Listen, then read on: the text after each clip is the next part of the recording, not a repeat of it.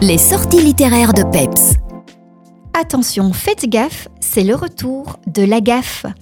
Bonjour, c'est Laurence de Citrouille et Myrtille et aujourd'hui c'est un grand jour. C'est le retour de Gaston Lagaffe. Cela faisait 5 ans que le héros le plus attachant et drôle de la BD franco-belge n'avait plus donné de nouvelles de lui dans nos librairies. Et pour cause, notre regretté Franquin. Alors Gaston, c'est à la base 15 BD originales qui ont été rééditées et remasterisées à la mort de Franquin en 21 tomes et puis, eh bien, plus rien. Mais c'était sans compter bien sûr sur les éditions Dupuis qui avaient en tête de confier la reprise de ses aventures à quelqu'un. C'est Delaf, d'origine canadienne, co-auteur pour ceux qui connaissent de la série Les Nombrils, qui a eu l'honneur de faire revivre ce monument de la BD, mais aussi la lourde tâche de passer après le maître Franquin.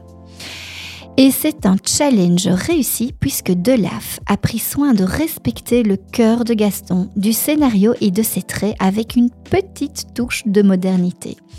Et pourtant, ce tome 22 complètement inédit a failli ne jamais voir le jour. Et oui, la fille de Franquin s'y est fermement opposée, justifiant que son père ne souhaitait pas que le héros lui survive. C'est donc au tribunal que s'est jouée la reprise de la série et la sortie de ce dernier album, initialement prévu pour 2022.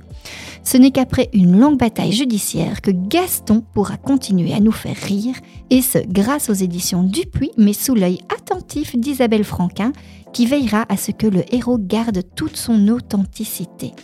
Sur ce, ben ça nous arrange, on va pouvoir se réjouir des gaffes de Gaston encore pendant de longues années et surtout transmettre aux plus jeunes générations cet adorable personnage de la BD.